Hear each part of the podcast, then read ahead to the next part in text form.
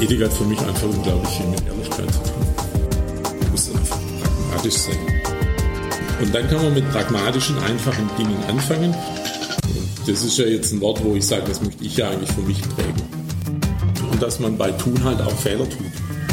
Die muss man akzeptieren, weil unterm Strich passiert was. Hallo und herzlich willkommen zum Wirtschaft und Ethik Podcast dem Audiokanal der Ethik Society und des Wirtschaft und Ethik Magazins. Hier geht es um das ehrbare Kaufmanntum. Wir möchten Unternehmern und Managern die pragmatische Ethik näher bringen. Ihr Experte zum Thema ist Jürgen Linzenmeier. Viel Spaß! Ja, ich bin heute bei äh, Randeger Utilink Quelle, Clemens äh, Fleischmann in, in Gottmartingen sozusagen ähm, ja, an der Quelle sozusagen des, des Wassers, aber dazu gleich mehr. Hallo Herr Fleischmann. Hallo Herr Insemann, schön, dass Sie da sind. Am Anfang, ja, kommen wir gleich ein bisschen dazu, frage ich Sie noch, mit was Sie eigentlich so Ihre Brötchen verdienen. Äh, vielleicht erzählen Sie einfach mal, ja, was Sie so tagsüber so umtreibt.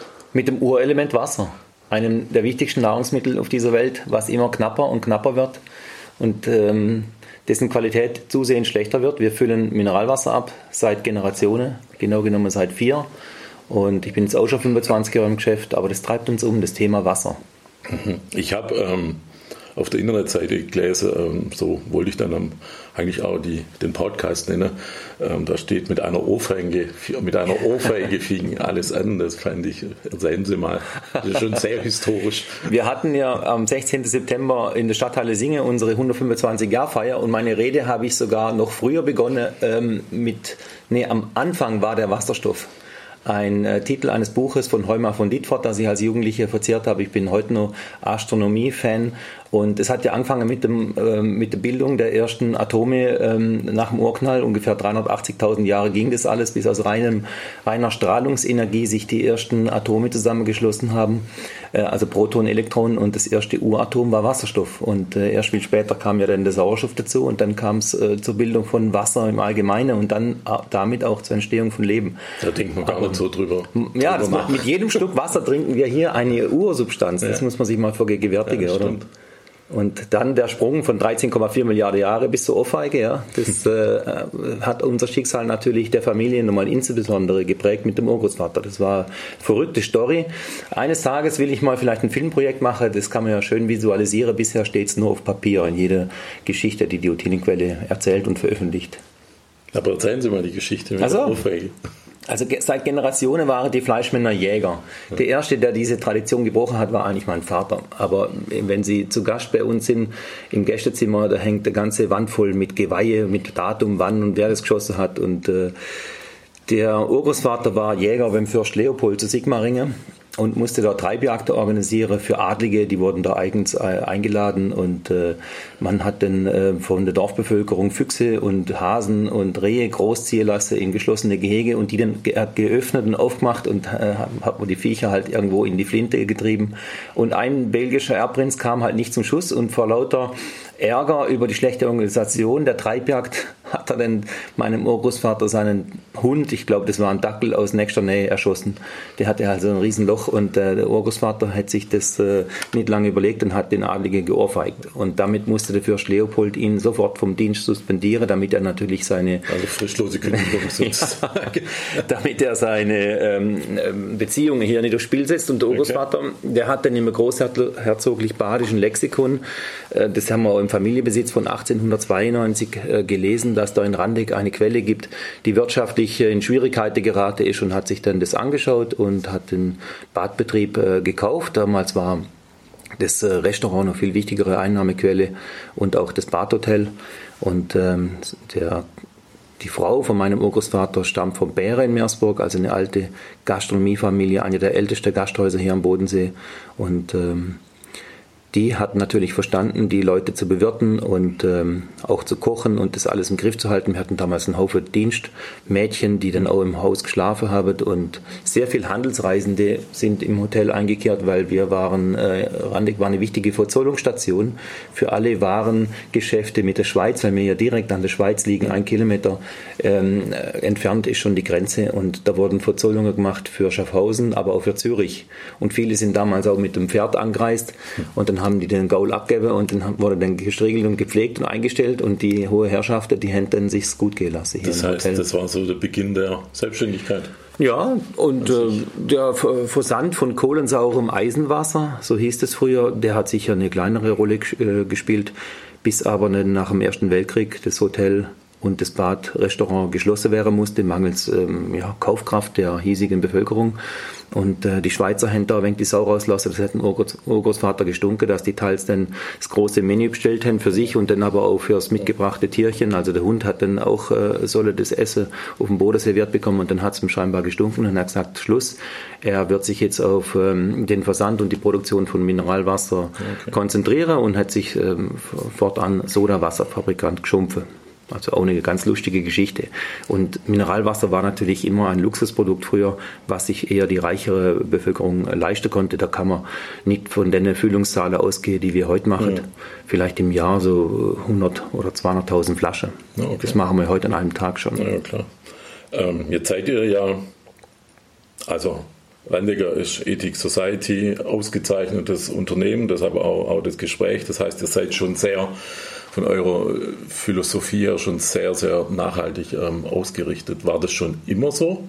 Also schon vor ihrer Zeit, also bei, bei Vater schon oder, oder Urgroßvater schon so, so der Gedanke da? Oder? Im Prinzip ja, weil sie haben immer an der Glasflasche festgehalten, aber das, äh, die hatten keine andere Wahl, sagen wir mal so. Und ähm, klar, die, die Generationen vor mir, die haben, haben sich auch immer Gedanken gemacht, wie kann man das Mineralwasser vertreiben. Früher auf dem Pferdefuhrwerk, aber dann natürlich äh, später dann auch weitere Strecken äh, mit dem LKW. Aber ich meine, jeder Unternehmer hat ein bisschen Verantwortung und muss sich überlegen, dass er mit seinem Tun gewisse Ströme lenkt und gewisse Verpflichtungen hat, nicht nur gegen den Mitarbeiter gegenüber, sondern halt auch äh, gegenüber der Umwelt. Und wir haben Mineralwasser, das ist ein Naturprodukt und müssen gucken, dass das natürlich auch für zukünftige Generationen eine tolles, tolle Lebensgrundlage ist, indem einfach die Qualität vom Boden ähm, perfekt ist, dass wir, dass wir dort noch äh, Auskommen haben. Und die Überlegungen, ähm, die ich jetzt seit 25 Jahren anstelle, ist einfach, dieses System, diesen, diesen Wertschöpfungskreislauf äh, am Laufe zu halten und äh, darauf zu achten, was habe ich denn für Material, wo, zieh, wo beziehe ich die Materialien, mhm. wo setze ich mein Produkt ab. Die Branche hat ja vor 15 Jahren ganz groß auf Plastik eingelenkt, da waren wir im, im Zwang, eine neue Produktion uns anzuschaffen.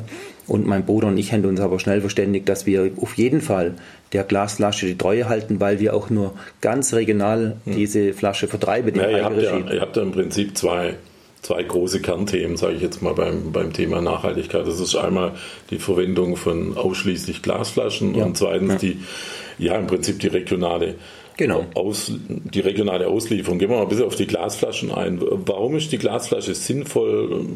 Warum macht es der Wettbewerb nicht? Ähm, ist ja auch eine ganz andere Kalkulation vermutlich. Ich vermute mal, äh, Glas ist vermutlich äh, teurer am Ende des Tages wie, wie diese Plastikflasche. Ist relativ. Man muss halt sehen, wenn, äh, wenn man Glas ähm, abfüllt, kann man, also unsere Glasflaschen kann man 45 Mal wieder befüllen. Und das ist natürlich ein Riesenvorteil. Und, äh, die PET wird immer eingeschreddert. Die PET ist zu 80 Prozent Einweg. Jede Stunde werden in Deutschland zwei Millionen Plastik-Einwegflaschen konsumiert. Das sind im Jahr 17 Milliarden Flaschen. Das ist ein Riesenmüllberg, weil auch die wenigste Flasche dann recycelt wird. Mhm. Aber das Glas macht einfach Freude, weil wir es heiß sauber bekommen mit Lauge, mit 1% Natronlauge, mit 80 Grad.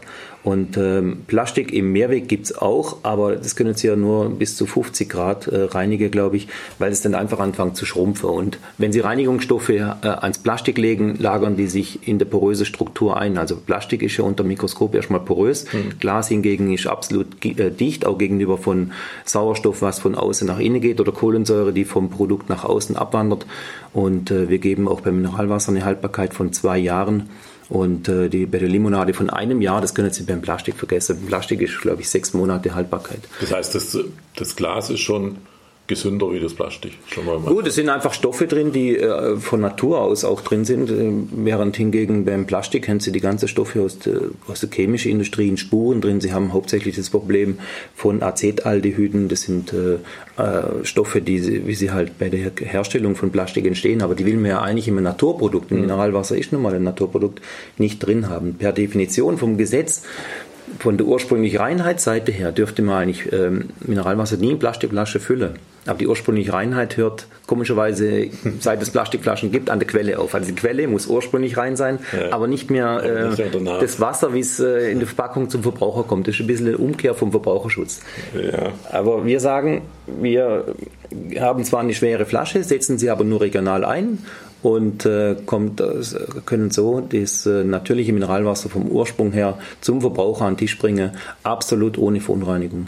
Ist es denn schwierig, dass äh, die Verpackung Glasflasche bei, beim Lieferanten irgendwo noch herzubekommen? Wird es noch produziert? Es wird also noch produziert, produziert ja, werden, klar. Aber, aber nicht mehr in der Maße wie früher. Es gibt vier, fünf Glashütter, das ist ein bisschen ein Oligopol, die haben ähm, ab und zu einmal die Preise angehoben, aber man kann eine Glasflasche kaufen für 21 Cent momentan, die 0,7 Liter. Okay. 15 Cent haben wir Pfand, also sechsmal haben wir schon mal äh, kaputt, wenn man sie nicht bekommt. Aber wie gesagt, wenn wir sie 45 äh, Mal füllen können und nur regional einsetzen, ist es von der Ökonomie und auch von der Ökologie-Seite her eigentlich die beste Verpackung für uns. Nochmal die Frage, wieso macht es der Wettbewerb nicht? Der Wettbewerb hat meint, äh, dass alles in Richtung PET, also äh, Plastik geht weil weltweit eigentlich äh, zu sehen war, sogar in der sauberen Schweiz, dass die Glasflasche abgelöst wurde. Aber wenn ich mit Schweizer Freunden spreche, dann sage ich, ja, in der Gastronomie, gell, da haben wir keine Plastikflasche, da haben wir auch die schöne Glasflasche. Ja, Warum? Sie wissen es dann oft die Antwort nicht, weil natürlich der Gastronom in seinem Gast ein ganz tolles, perfektes Produkt bieten will, ein tolles Lebensmittel bieten will. Und da gibt es halt am Glas keinen Weg vorbei. Aber als Verbraucher können Sie kein äh, Glas kaufen. Im Coop und äh, draußen im Manual und so gibt es kein Glas mehr. Jetzt wollte ich sagen, wenn, ja. wenn, du im Restaurant bist steht und eine Flasche Wasser bestellst, kommt immer dieses Gourmetfläschchen ja. da dahergewandert. Kommt immer Glas in der Gastronomie in der Schweiz, immer. Ja, auch hier im Prinzip. Also. Und dann haben sich viele Mineralbrunnen ähm, von der Glasflasche abgewendet. Wenn sie neue Anlage gekauft haben, haben sie halt eine Plastikflasche-Anlage gekauft. Das haben wir nicht gemacht. Mhm. Und haben sich dann ähm, mit Billigpreise überworfen, weil ja der Aldi und der Lidl seit 15 Jahren für 19 Cent die eineinhalb Liter Flasche PET verkauft. Das heißt, wenn sie sich mit Plastik beschäftigen, dann haben sie ähm, auch gleich das Preisproblem. Dann sagt jeder, ja, kann ich das für 19 Cent liefern? Das ist natürlich ein Wahnsinn. Wenn man sich denkt, als äh, Familienbetrieb, wir haben ja recht hohe Gestehungskosten. Da kostet halt so eine 0,7 Flasche für den Verbraucher so etwas mehr als 30 Cent. 0,7. Ist natürlich schon ein Preisunterschied. Aber die Leute kaufen uns trotzdem und die letzten acht Jahre geht es bei uns aufwärts, weil wir der Glasflasche treu geblieben sind, weil der Konsument mittlerweile sieht, da gibt es anthropogene Eintragungen ins Plastik, was er nicht haben will. Er will die Sauerei nicht haben, die Weltmeere am Straßengraben. Ich ärgere mich jeden Tag, wenn ich mit dem Fahrrad fahre oder mit dem Hund laufe, dass da überall hauptsächlich Plastikflasche, aber auch andere Müll im Straßengraben liegt. Die Brunnenflasche 07, wie wir sie schon seit 1968 abfüllen, habe ich noch nie im Straßengraben gefunden. Also Plastik ist eigentlich das Synonym für Vermüllung, ne? für mangelnde Recyclingfähigkeit. Und darum halten wir an der Glasflasche fest. In zwei Jahren feiert unsere Glasflasche 0,7 GDB ihren 50. Geburtstag. Das ist doch eine tolle Sache. Das ist weltweit einzigartig, dass eine Verpackung 50 Jahre Bestand hat. Wahnsinn. Und der Günter Kuppetz, der hat es ja damals designt. Und der hätte natürlich im Traum nicht daran gedacht, dass mal so viele Milliarden Flaschen von ihm mit seinem Design im Umlauf sind. Ja, toll finde ich natürlich auch, dass der, der Verbraucher das jetzt akzeptiert und, und sagt, ähm, ich kaufe das bei, bei Rendecker, weil, weil die einfach diesen, diesen Weg gehen. Das ist mittlerweile fast wieder ein Plus. Ja. ja. Die, die Verbraucher sagen, der ist seiner äh, Linie treu geblieben und unterstützen uns die letzten Jahre wieder.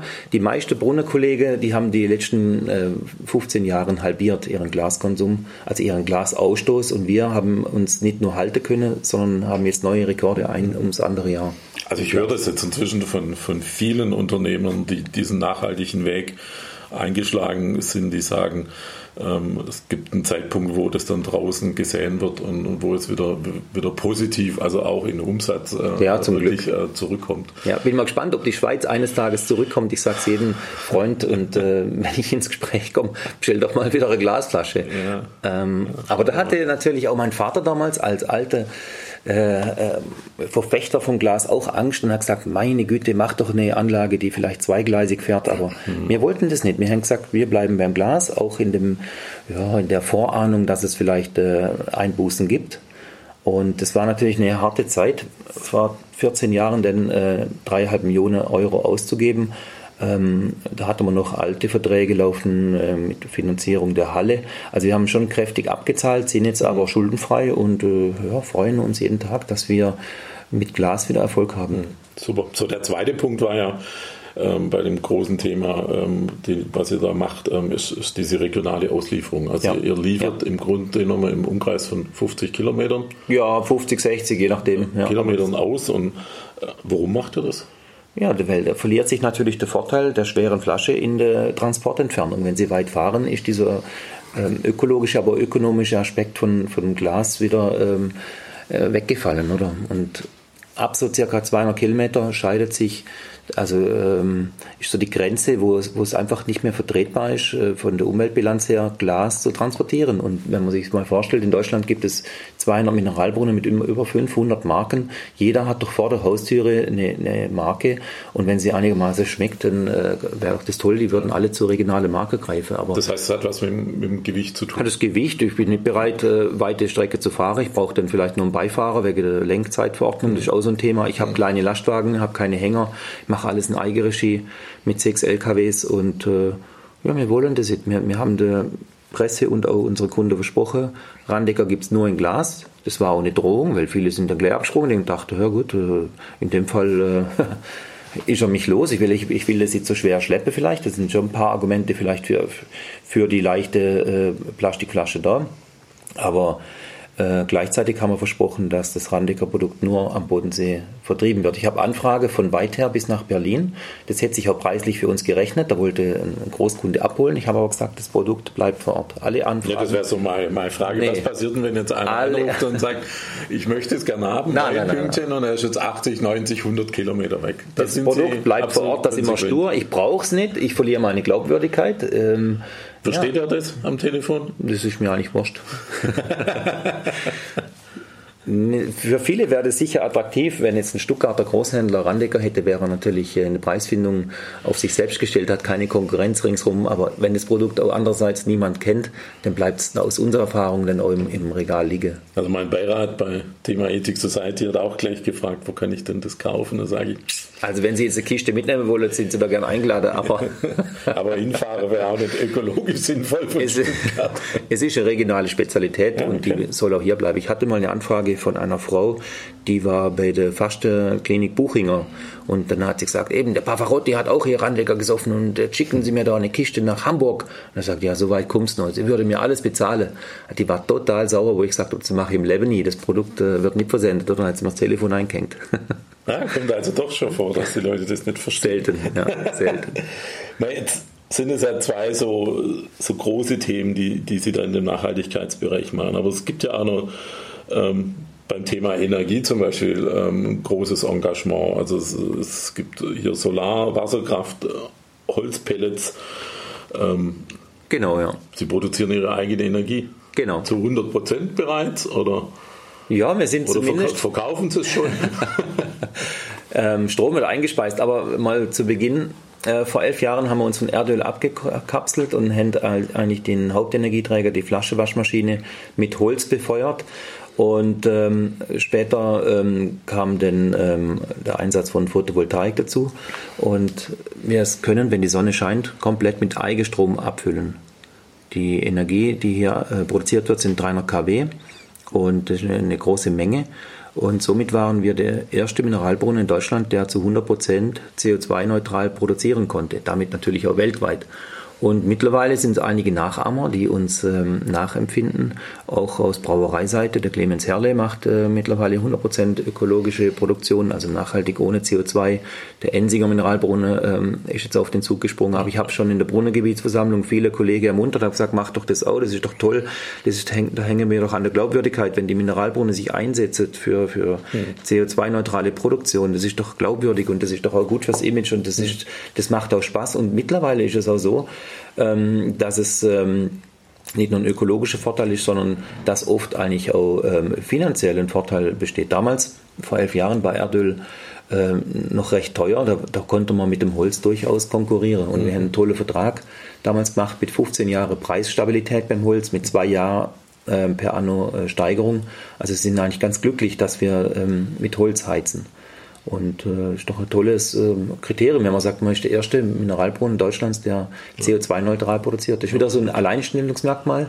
Und das äh, halt für einen kleinen Familienbetrieb mit 20 Mitarbeitern, ja, das ist doch toll. super. Aber Sie versuchen schon da auch den, ähm, also Sie haben da gesagt, keine Hemmungen, den, den, den Wettbewerb auch davon zu überzeugen, dass das der richtige Nö. Weg ist. Nee, wir ziehen ja alle am gleichen Strang. Das sind Wettbewerb, äh, das sind alles mittlerweile Freunde und Kollegen, selbst äh, die engste oder die, die nächsten Mineralbrunnen vor der Haustüre, mit denen haben wir einen sehr guten Draht und wir unterstützen uns gegenseitig auch in der Technik und mhm. schauen auch mal neue Anlagen an. Mittlerweile ist es ja zum Glück so, dass wieder Glasanlagen installiert werden. Jetzt nicht nur bei Petersthaler, bei Bad Dürheimer, äh, ganz neu bei der Mineralbrunn AG in Überkingeteinach.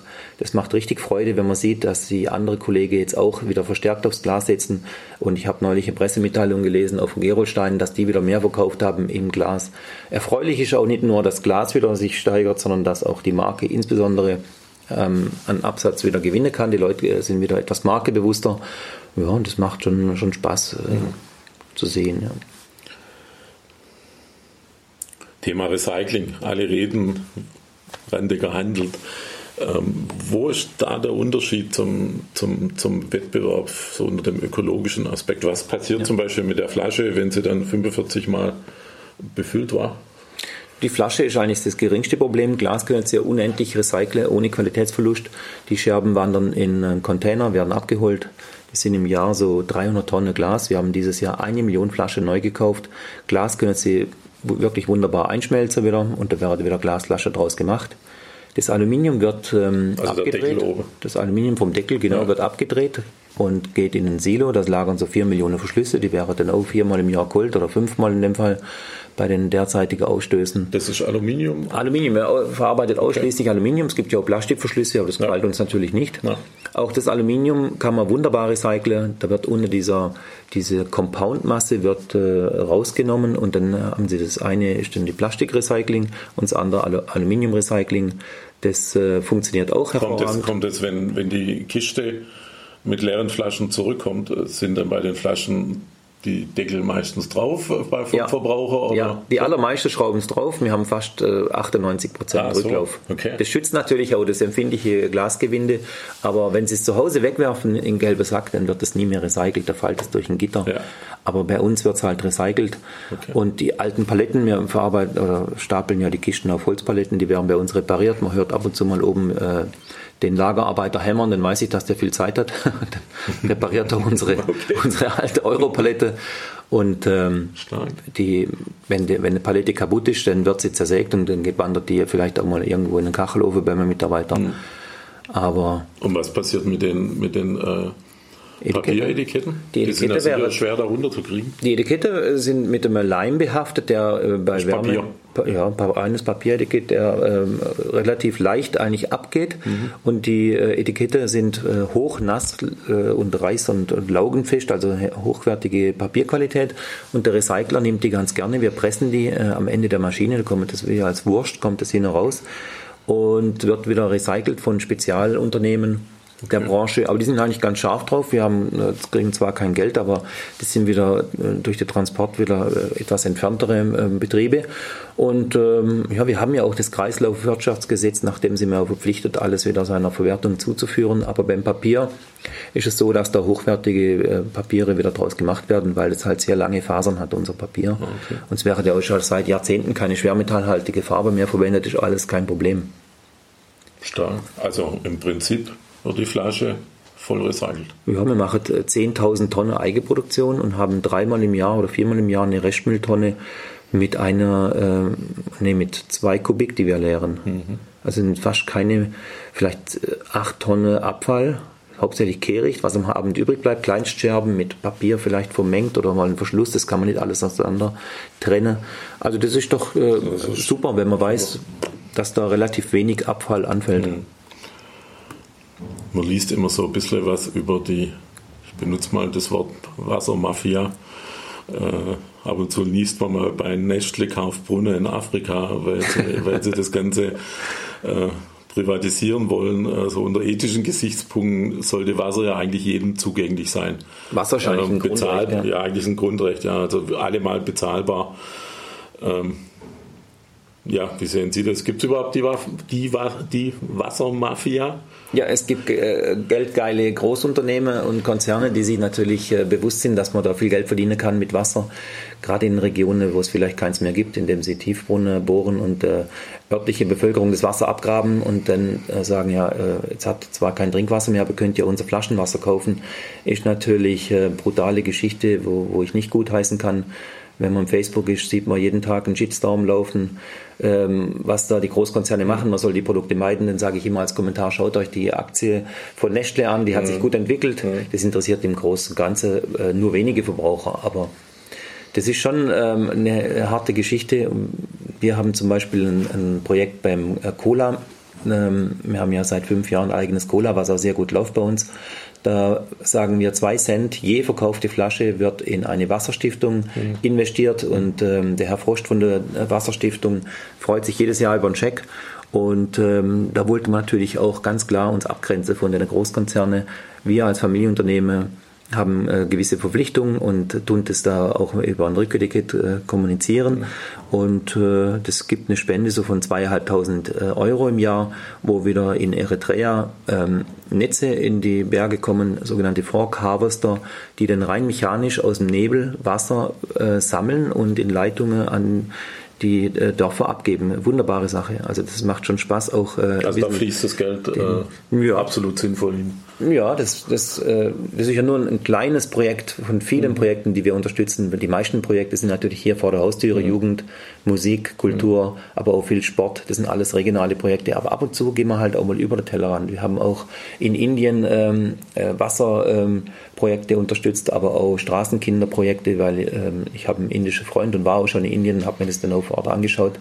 Also man muss ab und zu auch mal was Verrücktes machen. Und uns geht es ja sehr, sehr gut. Im Allgemeinen auch äh, die Versorgung mit Wasser, natürlich aber unser Wohlstand.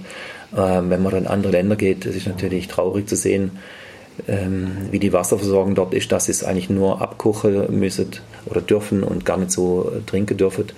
Also Indien ist natürlich ein Riesenmarkt, ähm, wo sich etliche Konzerne ganz gut verdienen. Äh, Indien hat eine große Mittelschicht, aber auch reiche Bevölkerung, die sich mittlerweile Flaschenwasser kauft, aber alles in Plastik nach wie vor jetzt. Okay.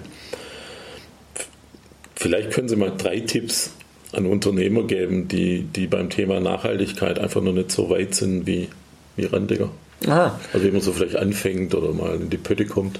Ja gut, also das erste ist eigentlich, wenn Sie ähm, äh, Anlage haben, die Strom verbraucht, äh, setzen Sie Photovoltaik aufs Dach. Die Module sind mittlerweile sehr leicht, ohne Schrauben zu befestigen. Und dann können Sie äh, Ihren Eigenstrom produzieren und das können ja. Sie natürlich vielleicht auf dem Produkt dann auch bewerben. Ja. Reden Sie mit dem örtlichen Energiedienstleister. Wenn Sie keine Photovoltaik machen können, dann beziehen Sie Ökostrom. Ich habe natürlich auch Privatökostrom, also Strom aus Wasserkraft. Ich will keinen Atomstrom. Ich finde es auch gut, dass unsere Regierung vom Atom abkehrt.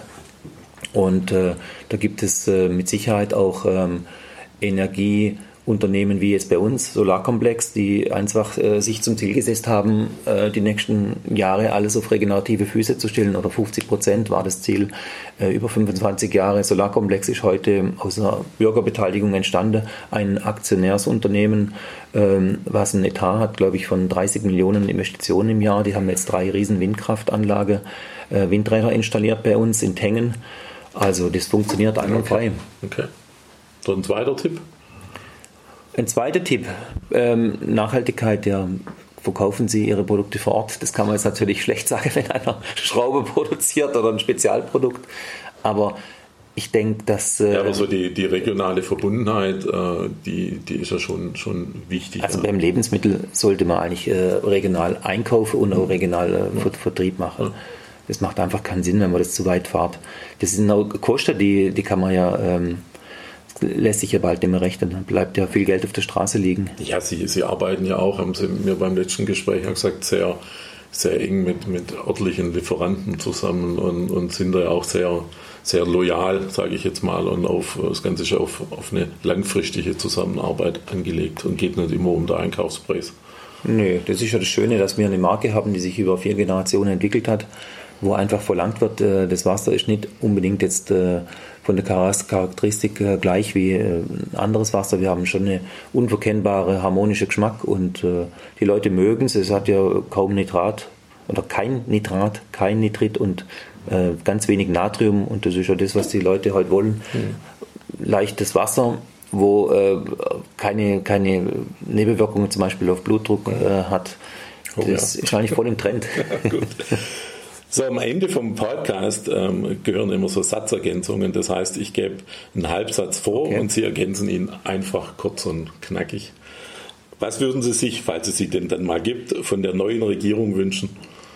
Ja, eine Bestrafung äh, von ökologisch nachhaltigen Verpackungen wie der Plastikflasche. Okay. Wenn ich Kraft tanken möchte? Dann gehe ich joggen. Das tue ich ab und zu mal. Das Wichtigste in meinem Leben? Ja, meine Familie, die zum Glück alle gesund sind. Auch unser Vater, der wird jetzt 80 dieses Jahr. Die Mutter ist topfit. Mein Bruder, mit dem ich ja die Geschäftsführung teile, er macht die Technik, ist auch topfit. Das Wichtigste ist immer die Familie und dass, äh, dass man in Harmonie lebt. Das letzte Buch, das ich gelesen habe? Ähm, gute Frage. Ich lese relativ wenig Bücher, ich ähm, höre aber viele Hörbücher. Okay, auch gut. Und ähm, das letzte Hörbuch war vom Brecht, Warum ist nicht nichts? Da geht es halt um Philosophie, hauptsächlich für Kinder. Das habe ich mal mit meinem Sohn Leo gehört, aber jetzt neulich beim Joggen wieder mal angehört. Finde ich ganz toll, der Brecht. Der macht tolle Talkshows und hat gute Gedanken zu der Welt. Außer Mineralwasser trinke ich noch gerne. Groß und stark war bin ich mit Weizenbier, aber mittlerweile ist meine Liebe eigentlich beim schweren Rotwein angelangt. Mein letzter Urlaub? Mir war in Rhodos. Rhodos hat mir sehr gut gefallen. Ah, der letzte Urlaub war in Mallorca. Eine Woche Sommerurlaub in Mallorca auf dem Kloster Luck in völliger Abgeschiedenheit, nachts die totale Ruhe. Das hat mir Spaß gemacht. Sehr da konnte man mal sich schön tief entspannen mit der Familie. Sehr schön. Ja. In drei Jahren möchte ich Oh je. In drei Jahren möchte ich den äh, gleichen Ausstoß äh, an Mineralwasser haben, nämlich 20 Millionen. Das peilen wir dieses Jahr an, die Hürde von 20 Millionen. In drei Jahren möchte ich, dass mein äh, Sohn äh, seine Schulprobleme ähm, beseitigt. Im Moment hat er einen Horror in Latein, kommt er nicht so vorwärts. Aber das, glaube ich, kriegen wir alles hin. In drei Jahren wird mit Sicherheit Glas eine höhere Bedeutung haben wie heute. Bin ich auch überzeugt davon. Herzlichen Dank für das Gespräch, Herr Fleischmann. Dankeschön. Danke fürs Kommen. Dies war Folge 12 des Wirtschaft und Ethik Podcast. Vielen Dank fürs Zuhören. Informationen zu diesem Podcast und über Jürgen Linsenmeier finden Sie auf jürgen-linsenmeier.de. Wir freuen uns, wenn Sie den Podcast weiterempfehlen und auf iTunes abonnieren. Bis zum nächsten Mal.